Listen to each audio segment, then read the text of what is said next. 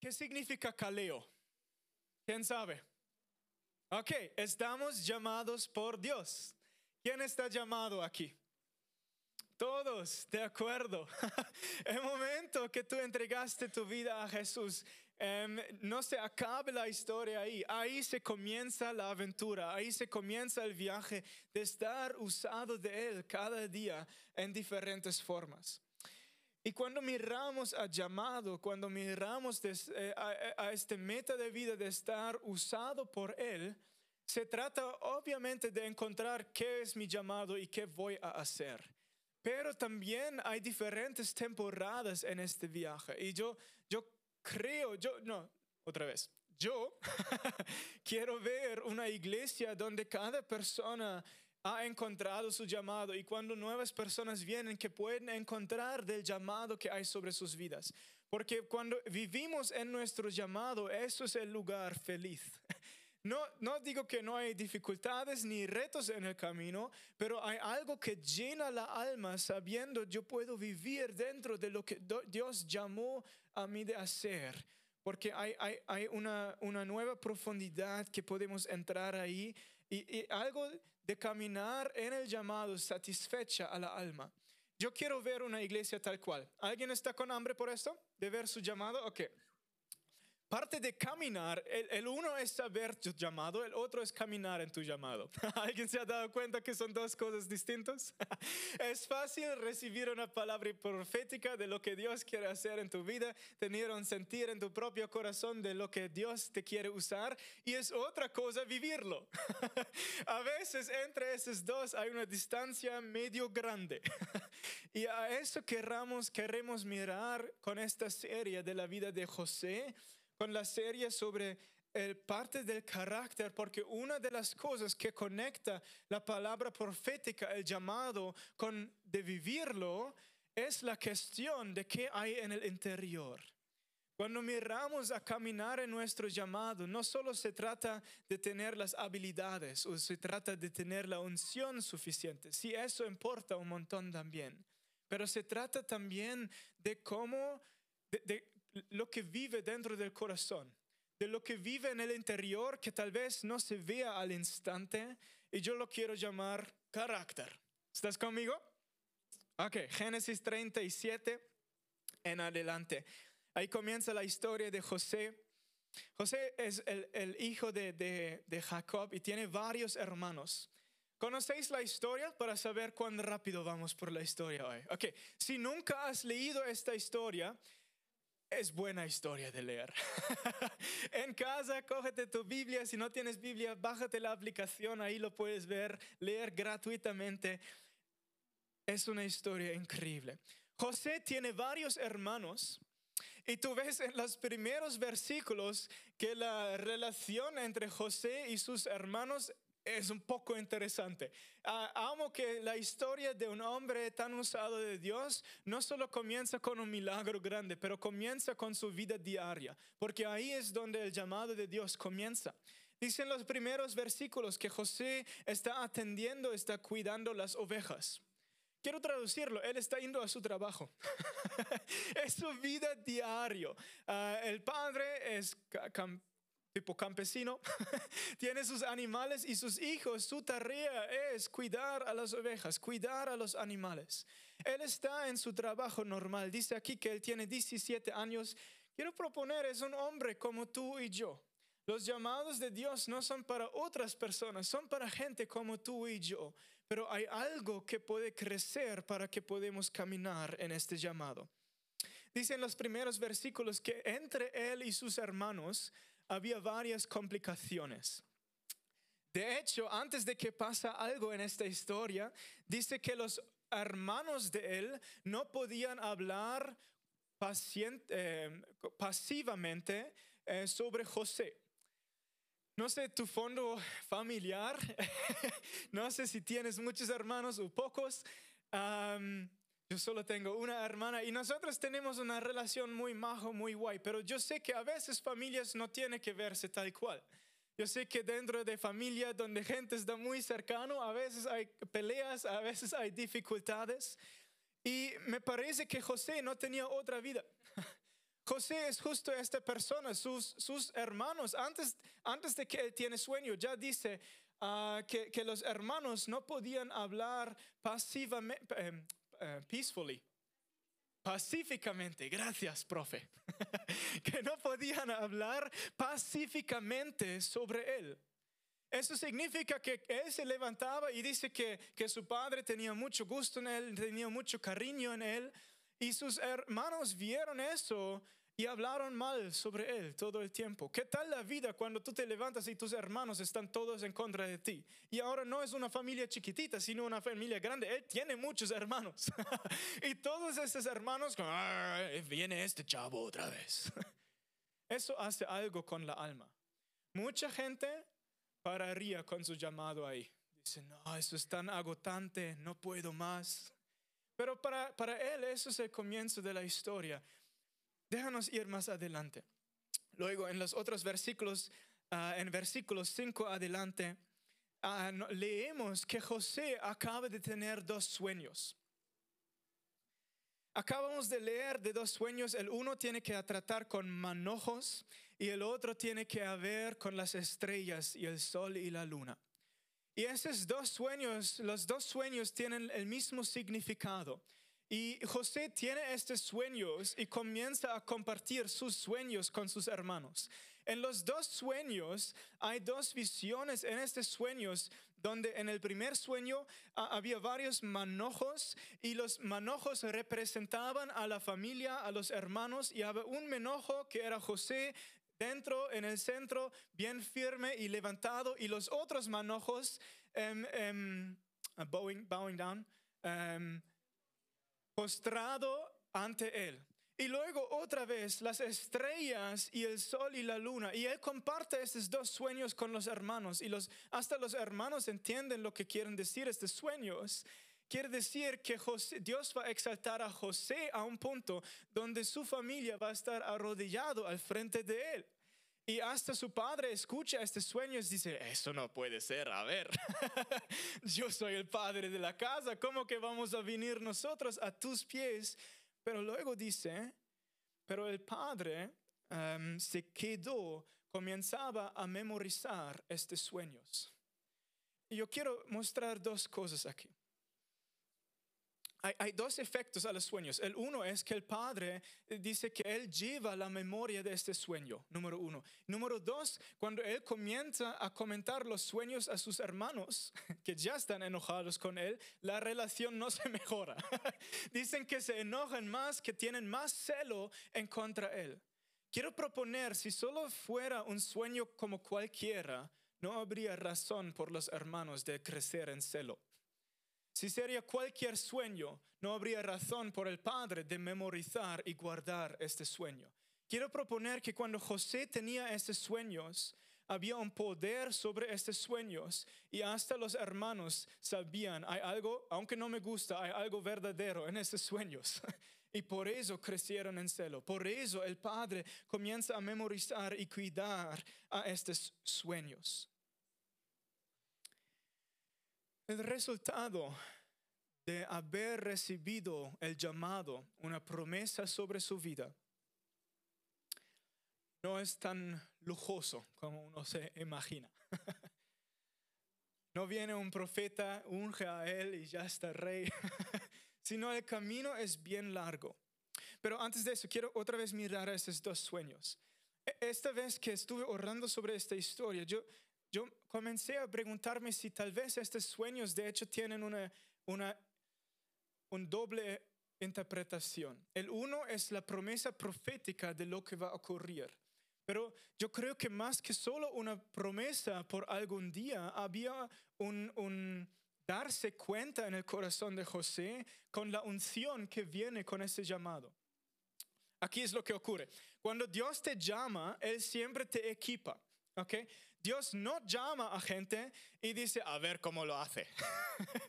Dios cuando te llama te da todas las herramientas para tu trabajo. Y yo creo que tal cual, de hecho, está ocurriendo aquí. Cuando Él está llamando a José de, de, creer por esta promesa grande sobre su vida, en este sueño, en este hablar de Dios, Él de hecho también está equipando a José con las herramientas necesarias. Pues el uno se trató de los manojos. Um, tal vez se trata de negocio, tal vez se trata de poder steward, administrar, de poder multiplicar las cosas que le han dado, porque manojos en esta temporada era el negocio de la gente. Ok, el otro sueño de las estrellas, yo comencé a preguntarme, las estrellas en esta temporada, uno de los, yo creo, uno de los, de los, um, cómo se usaban las estrellas, parte de las estrellas es para navegar todavía no había Google Maps. Entonces, si tú querías manejar con tus ovejas y, encontrar lugares, pues las estrellas son una de estas formas. Puede ser que con el segundo sueño, de hecho, está derramado una ansión de poder guiar, de poder liderar, una ansión de liderazgo suelto a su vida. Okay, el uno con los sueños viene la meta, la promesa, el, enfoque a dónde voy. Lo otro que está derramado es la unción de poder ir y hacer estas cosas. La unción de liderazgo de poder guiar. La unción de liderazgo de poder ver a dónde voy. Y la unción de poder administrar las cosas que yo tengo. Estas dos unciones tú ves luego usado en la vida de José. Y yo puedo imaginarme que comienza ahí el derramar de esta unción. Si tú lees por los próximos versículos y, capítulos, tú ves que los hermanos no están tan encantados con los sueños que él acaba de tener. No están tan encantados con el hermano que es el favorito del padre hasta que tiene ropa más bonita, tiene las camisas más bonitas. Y los hermanos ven a su hermano ver cuando no están en casa, sino están cuidando de los animales en otro lugar y dicen, oiga, ¿qué tal si eso es nuestra chance? El padre no está viendo, ¿qué tal si le ¿sabes? Uno de sus hermanos dice, ah, lento, lento, lento. ¿Qué tal si en vez de matarle, podríamos venderle como esclavo? Podemos hacer un poco de dinero. Mientras tanto, quería cuidar su vida. Y la historia continúa y José, que acaba de tener sueños increíbles, una promesa increíble de Dios, luego se enojaban y en celos sus hermanos, estos mismos hermanos le venden de ser esclavo. Yo no sé de ti, pero si tú tienes la valentía de creer la promesa de Dios encima de, ti, aunque todo el mundo está en contra de ti y luego te venden a la esclavitud, ¿quién de nosotros tendría la fuerza de decir, no, yo todavía creo esta promesa? A veces, no siempre, pero a veces Dios te llama y comienzas a caminar y las cosas no se ven nada como lo que acaba de prometer. No siempre es así, pero a veces. Y yo quiero decirte, si tú has caminado un camino tal cual y dices, comencé a seguirle, comencé a pagar más precios, comencé a darle más, a, perseguir más este llamado, pero las cosas alrededor son más duras que nunca han sido tal cual, no significa que estás en el camino equivocado. A veces hay estos retos en el camino y ahorita miramos por qué.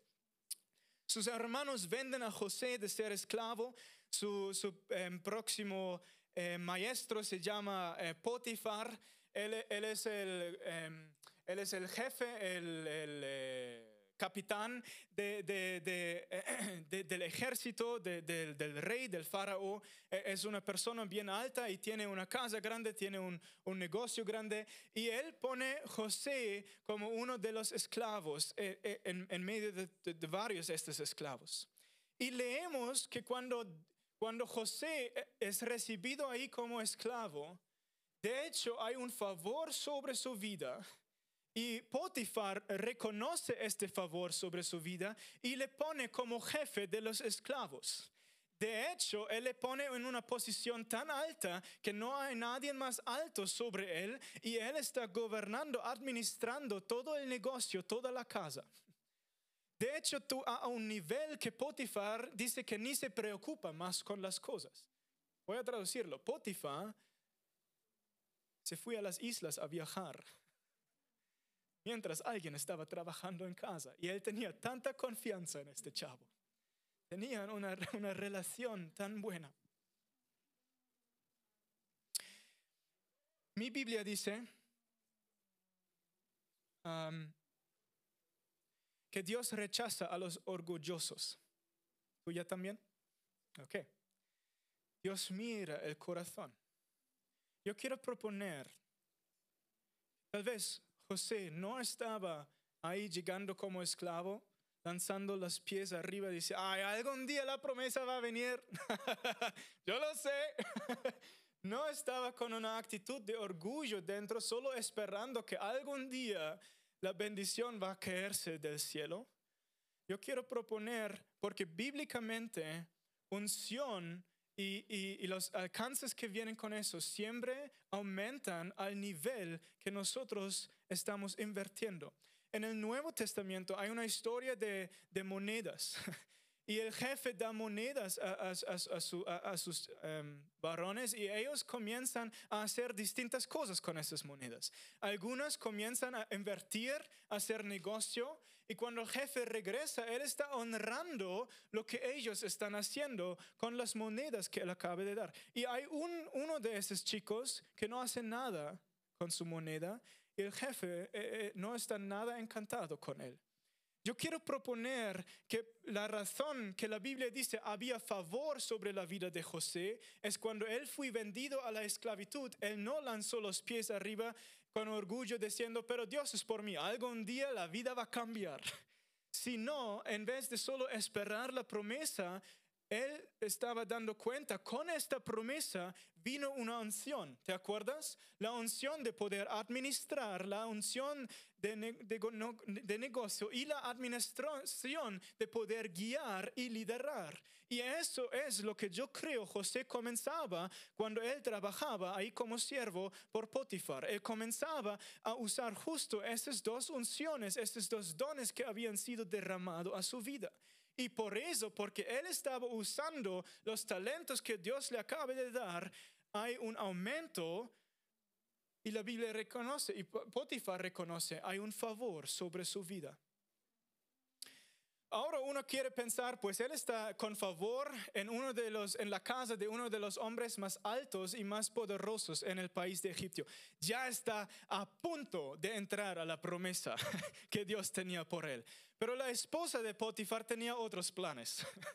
Uh, ella quería dormir con, con, José y, ya sabes la historia, él, él, em, eh, él, tiene la integridad de corazón de decir mi valor mis valores son más importantes. Yo no puedo vivir al frente de Dios de esta forma. Yo no voy a dormir contigo. Tengo autoridad sobre toda la casa. Tú no eres mío, tú eres de tu esposo. Entonces él se va corriendo de ahí. Ella queda con, con, el, ah, con el manto de, de José. Em, y cuando encuentra Potifar, la esposa cuenta mentiras a Potifar diciendo que José quería dormir con ella. Entonces el resultado es que Potifar lanza a él otra vez al punto cero. Esta vez más duro, él entra al cárcel, al cárcel del rey, al cárcel de Faraón. ¿Cuántos de nosotros podrían sobrevivir los hermanos celosos? Luego ir a la esclavitud y luego ir al, al cárcel y todavía creer, pero Dios tiene una promesa grandote por mí. ¿Qué es lo que ocurre dentro del cárcel? En el cárcel comenzamos a leer que otra vez hay favor sobre la vida de José. ¿De dónde viene este favor? ¿De subir los pies y esperar que algún día la vida cambie? No, viene de seguir usar la unción que había sobre su vida. Quiero conectar un otro punto. En, mm, mm, mm, en Génesis 40, en los primeros versículos 1 a 5, tú lees, a ver dónde tengo mi vocabulario, tú lees de un copero y un panadero. me, escribí las palabras hoy en la mañana. Little chichi. Ok. Él entra al cárcel y luego cuenta de un copero y panadero que estaban trabajando por el, el faraón, por el rey, él también a ellos dos mandó al cárcel porque no estaba tan contento con los dos. Y comenzamos a leer que esos dos chavos comienzan a tener sueños sobrenaturales donde Dios les está hablando. ¿Por qué es que ellos comienzan a tener sueños? Yo creo, algunos de nosotros, si tuviéramos un sueño de Dios y el resultado es mis hermanos son más celosos, tengo menos lugar en mi casa, luego soy esclavo y luego voy a la cárcel, tal vez llegaríamos al lugar donde decíamos, Dios, por favor, no háblame más. Yo no quiero más sueños porque hasta ahora no se ha mejorado nada. Quiero proponer que José hizo justo el opuesto. ¿Por qué? En 1 Samuel 10:10, tú lees de, tú lees de Saúl, no tengo fuerza. en 1 Samuel 10:10, tal vez tengo fuerza, yo lo cerré.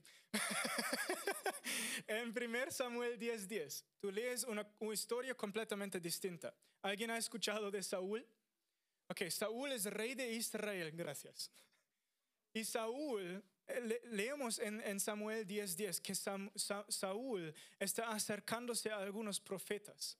Dice, cuando él llegaba a estar con los profetas, Saúl comenzaba a profetizar. Pero aquí es lo que ocurre. Saúl no es profeta. Saúl es rey. En el Antiguo Testamento la unción del Espíritu Santo fue derramado sobre personas para un propósito específico. Entonces había una unción de liderazgo de ser rey sobre Saúl y había una unción profética sobre los profetas. Estas cosas no se mezclaban.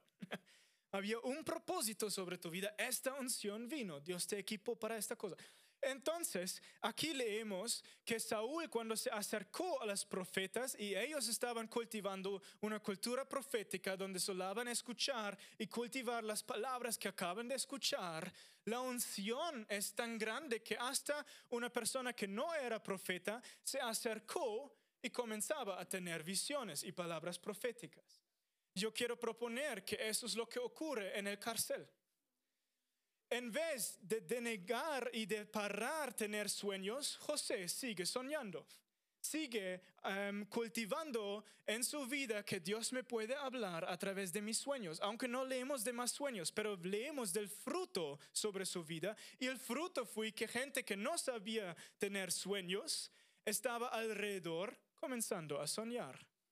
Quiero proponer que José, en vez de subir los pies y esperar que algún día la vida cambie, él seguía cultivando la unción que él notaba dentro de su vida. Y una de esas unciones es tener sueño y interpretarlo. Y luego hombres alrededor comienzan a tener sueños y José ayuda en interpretar estos sueños.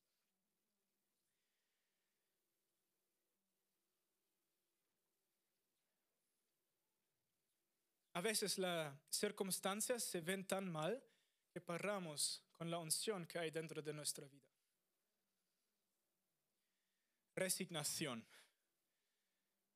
Estar tan encerrado de las circunstancias que paro de usar lo que Dios puso dentro de mí.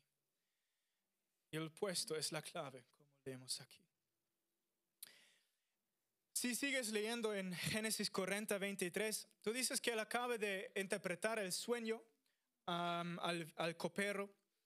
Y él dice, oiga, copero, cuando tú estás, porque el sueño es que él va a estar libre en tres días y va a estar sirviendo otra vez a Faraón. Oiga, cuando tú estás con Faraón, ¿por qué no le cuentas de mí?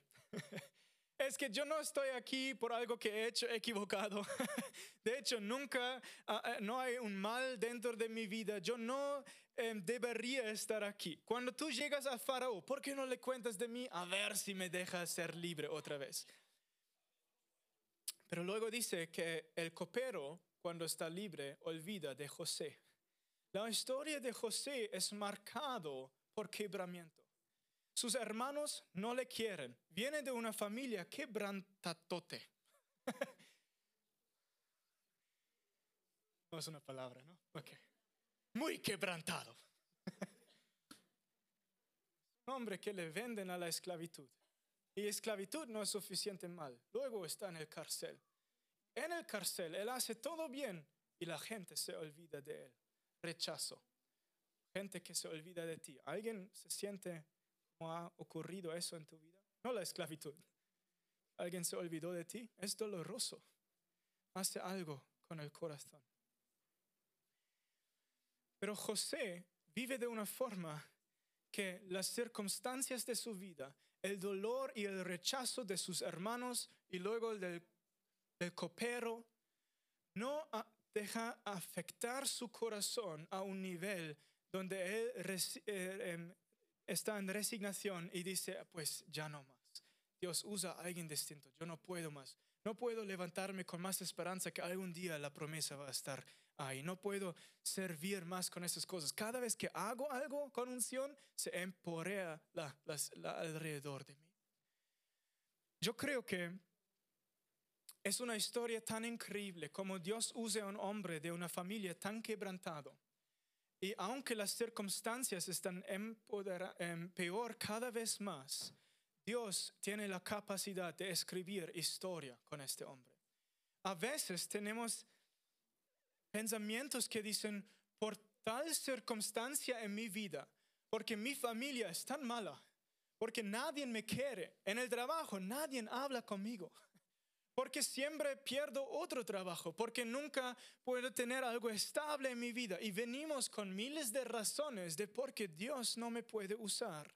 Yo creo que muchas veces no es una decisión consciente de querer creer estas mentiras, sino más son emociones y pensamientos que poco y poco vienen ahí a mi corazón. ¿Qué es lo que es lo que hace José diferente? Hay cuatro características, hay, hay más. Hoy hay cuatro características yo creo que son vitales, son importantes para gente que quiere vivir en su llamado. El primero es tener llamado. No solo tener, pero saber tu llamado. Yo creo que Dios quiere llamar todo el mundo. No hay persona que no tiene propósito en este planeta. Eso es lo, lo increíble del Evangelio. Pero a veces hay que saber, hay que descubrir mi llamado. El uno es saber, haber descubrir, descubrido el llamado que uno tiene. Pues él había entendido su llamado, ha tenido los sueños. Con esos sueños, más de solo saber el propósito y la dirección, yo creo que había una opción derramado. Entonces, las características que importan para poder caminar en tu llamado es saber para qué estoy llamado, saber y conocer y administrar, recibir de la unción de Él para poder caminar en el llamado, porque no lo hacemos en nuestra fuerza. Número tres, cultivando las habilidades para vivir en el llamado, ¿ok? Y número cuatro, el carácter para poder caminar en este llamado. Parte de este carácter, y eso es lo que quiero enfocar hoy, un parte del carácter que, que marcó a José es la integridad con cual él vive. Eso es español, ¿no? Gracias. La integridad con cual él vive. ¿Qué es integridad, chicos? Integridad tiene, cuando lo, aquí, es lo que yo hago, yo lo busco en Google. Google me dio dos respuestas. Integridad significa vivir con valores morales eh, fuertes. Tú lo ves en la vida de José, como él estaba tentado de dormir con la esposa de su jefe y él dice, no, no, no, no, no, no, no. Integridad significa vivir por valores altos. ¿ok? Y yo creo que eso es lo que todos hemos entendido de, de ser, vivir con integridad. De hablar la verdad en vez de, de mentir, de hablar bien sobre personas en vez de gossip, en vez de hablar mal sobre gente. El, el, el vivir por valores como la Biblia lo propone. Pero el segundo significado de integridad es un estado de ser completo y con un corazón no dividido. Y eso fue una, una um, explicación de integridad que me cayó interesante, porque en Mateos vemos el llamado que debemos amar a Jesús con todo nuestro corazón, con todo nuestro ser, con todo lo que tú tienes. Este corazón que no es dividido entre Jesús y varias otras cosas, eso es integridad. De vivir, de amarle con todo corazón y de buscarle con todo lo que yo tengo.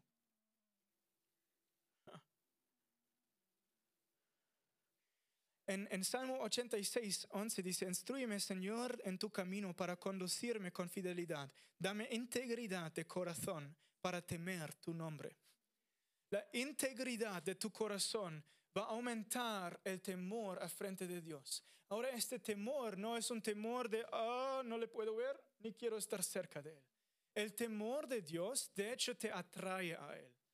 Bíblicamente hay un, hay un, hay un miedo, hay un temor, temor de oscuridad y te quiere quedar en la luz. Entras al, al trastero y pones la luz inmediatamente.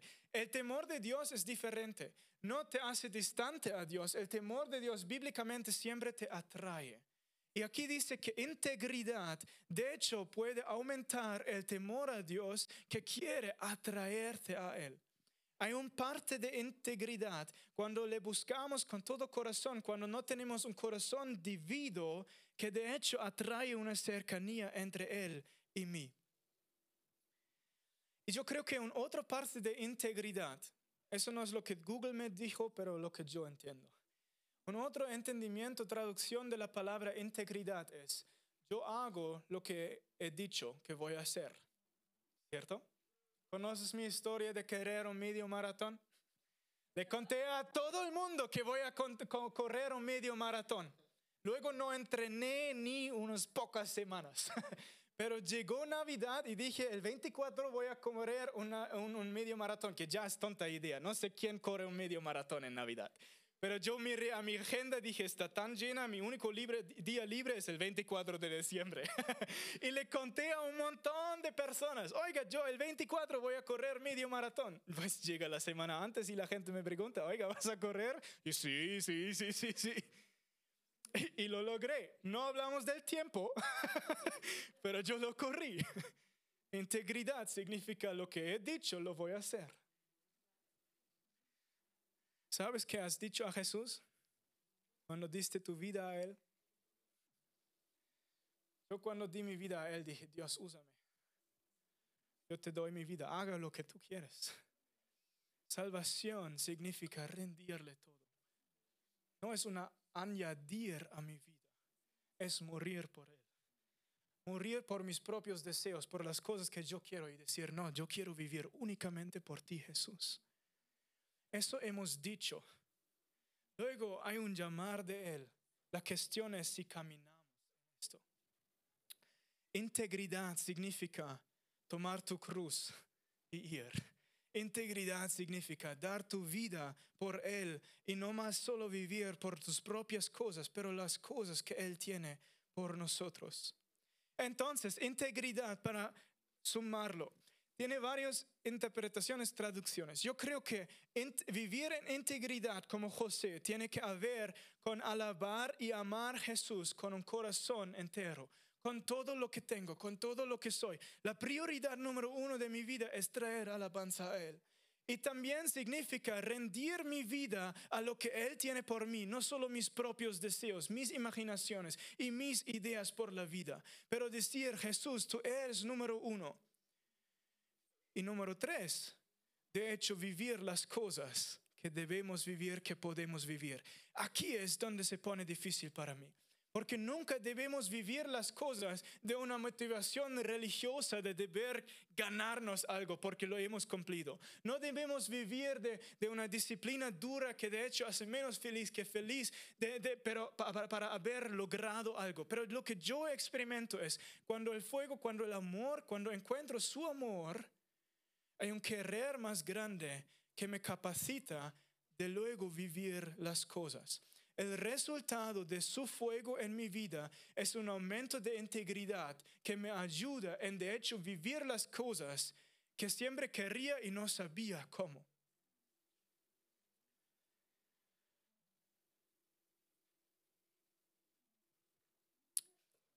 ¿Cuánto tiempo más tenemos? ¿Estás conmigo? ¿Vamos? ¿Una historia más? All right. ¿Quién conoce al rey Salomón? Dos o tres. Hay una historia con el rey Salomón que, que es fascinante.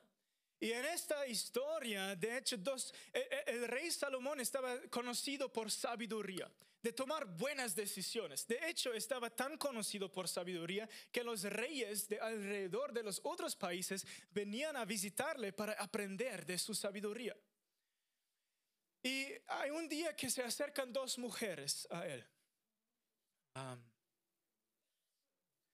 las dos mujeres tenían bebés, se murió uno de los bebés y no es, uno no sabía el bebé que se quedó de cuál mujer era. Las mujeres lo sabían, pero necesitaban un juez de tomar decisión a quién pertenece este bebé. Y a mí me encanta cómo Salomón trata con esta situación. Salomón, en vez de solo mirar y decir, ah, uno, dos, tres, uno, dos, tres, tuyo.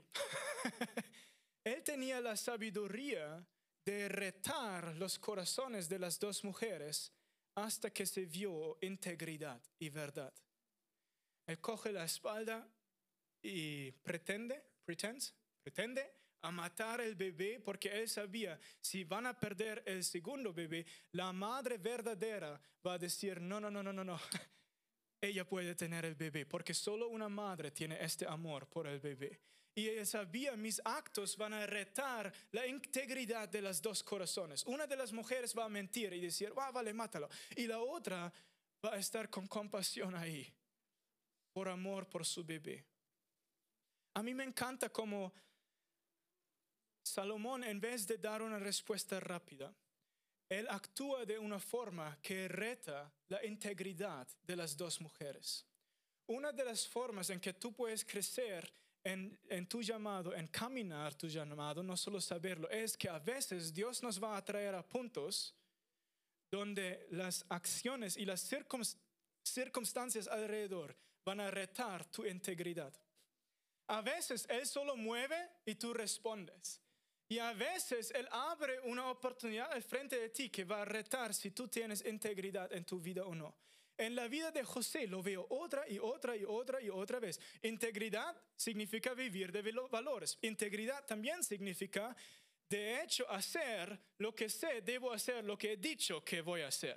Yo sé, eso es mi llamado, lo he contado a todos mis hermanos, a mi padre.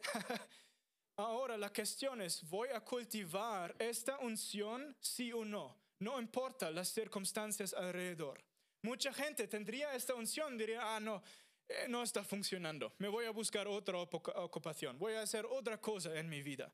las alrededores de, de, José siempre se vio peor y peor y peor, pero él en cada una de esas circunstancias escogió, hay esta unción dentro de mí, yo he dicho que voy a vivir, por eso lo voy a hacer.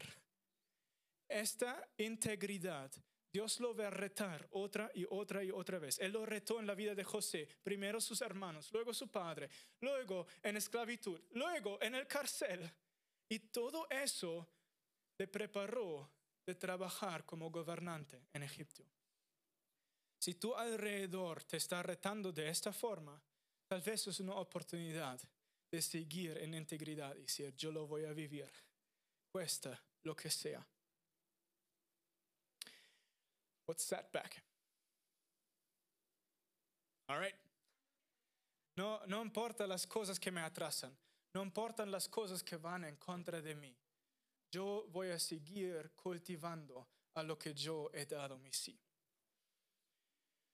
No importa las circunstancias quebrantadas alrededor de mí. Yo voy a seguir haciendo justo esto. ¿Cómo hacemos esto?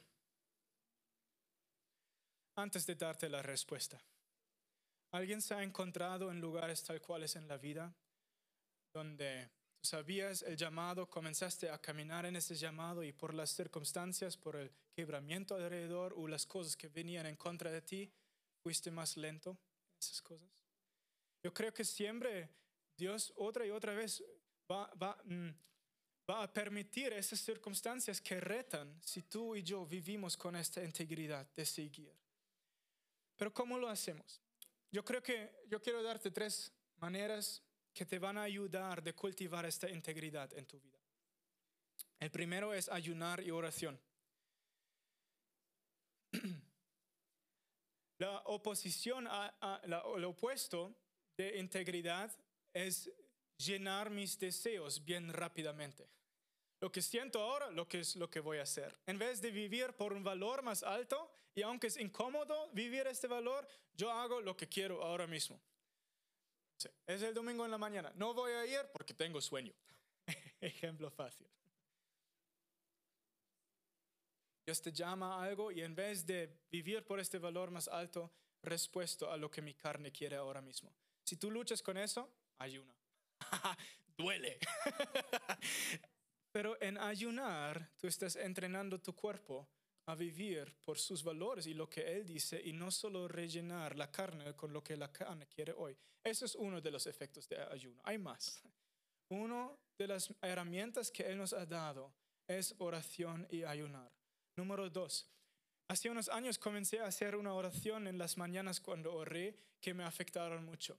Y esta oración fue, Espíritu Santo, yo te hago rey sobre mis emociones.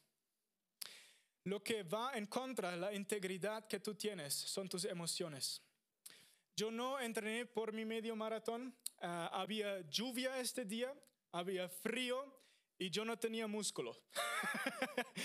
Todo emocional fue en contra de lo que, he, que he dicho que voy a hacer, pero integridad te hace, ayuda a hacer las cosas de cualquier forma. Ahora no lo hice con mi correr de medio maratón, pero en mi vida espiritual comencé a orar, Espíritu Santo, hoy te hago rey otra vez sobre mis emociones. Goberna tú dentro de mí. Y Él va a venir como rey, Él va a venir como Señor. Eso no, e-, Él es un Señor bueno. Él no va a venir y quebrar todo lo que hay ahí. Él, no está con enojo en contra de ti. Pero Él sí te va a enseñar, en vez de solo responder a mis primeras emociones, de poder liderar tu propia vida. Aunque no me siento como hacer esta cosa hoy, de una tienes el poder y la capacidad de vivirlo y hacerlo, de, aunque duele, aunque te cuesta. Porque cuando Él es Señor sobre tus emociones, no son más tus emociones que guían, sino la conexión entre tu espíritu y su espíritu. Y de ahí debe venir el liderazgo de nuestras vidas. Número uno, que te puede ayudar a crecer en integridad, ayuno y oración. Número dos, haga esta oración otra y otra y otra y otra vez. Yo lo necesitaba otra y otra, yo lo necesito otra y otra y otra y otra vez. Porque acuerdo a mi alma, no, no son mis emociones que van a guiar hoy.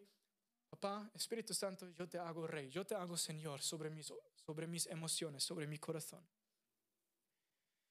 Número tres, Oh, how do I translate this? Worship keeps Jesus on the throne.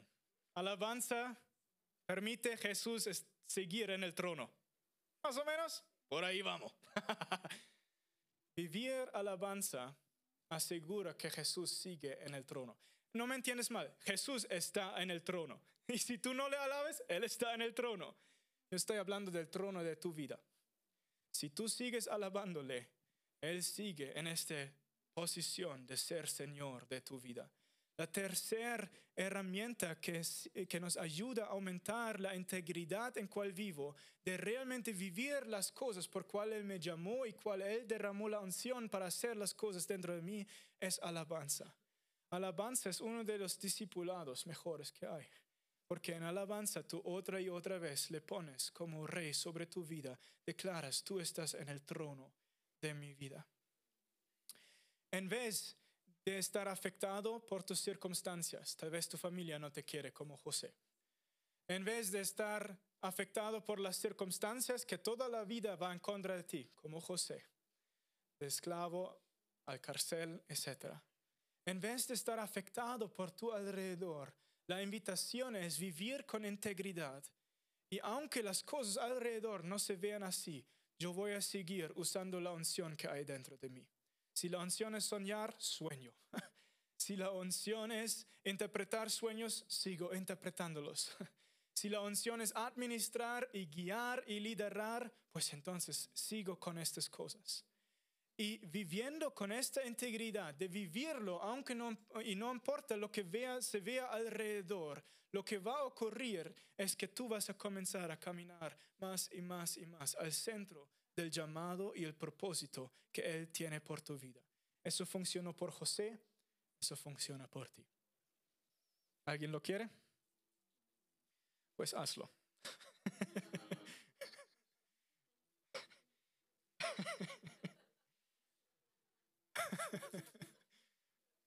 Ok. Papá, te doy gracias que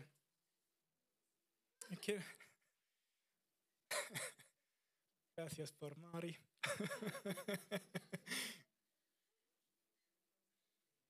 Te doy gracias por tu presencia.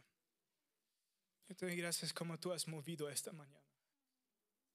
Te dar gracias por tu fuego, por tu gloria. Yo quiero orar cada persona que tiene este hambre, que tú aumentas nuestra integridad. Tú nos ayudas de vivir por estos valores bíblicos, los valores que tú has propuesto, no los nuestros. Aumenta la integridad de poder caminar en las cosas, no importa cómo se vean las circunstancias, papá. Empodera a cada persona aquí, Espíritu Santo, de poder seguir usando la unción que tú has puesto sobre cada uno, los talentos que tú has derramado sobre cada uno, de cultivar esta unción hasta que vemos el llamado cumplirse. Aumenta la integridad de buscarte, de perseguir este llamado, aun en en momentos donde las circunstancias no se ven tal cual. Opera nuestro corazón hoy y aumenta esta integridad en nosotros, Espíritu Santo. Necesitamos tu ayuda.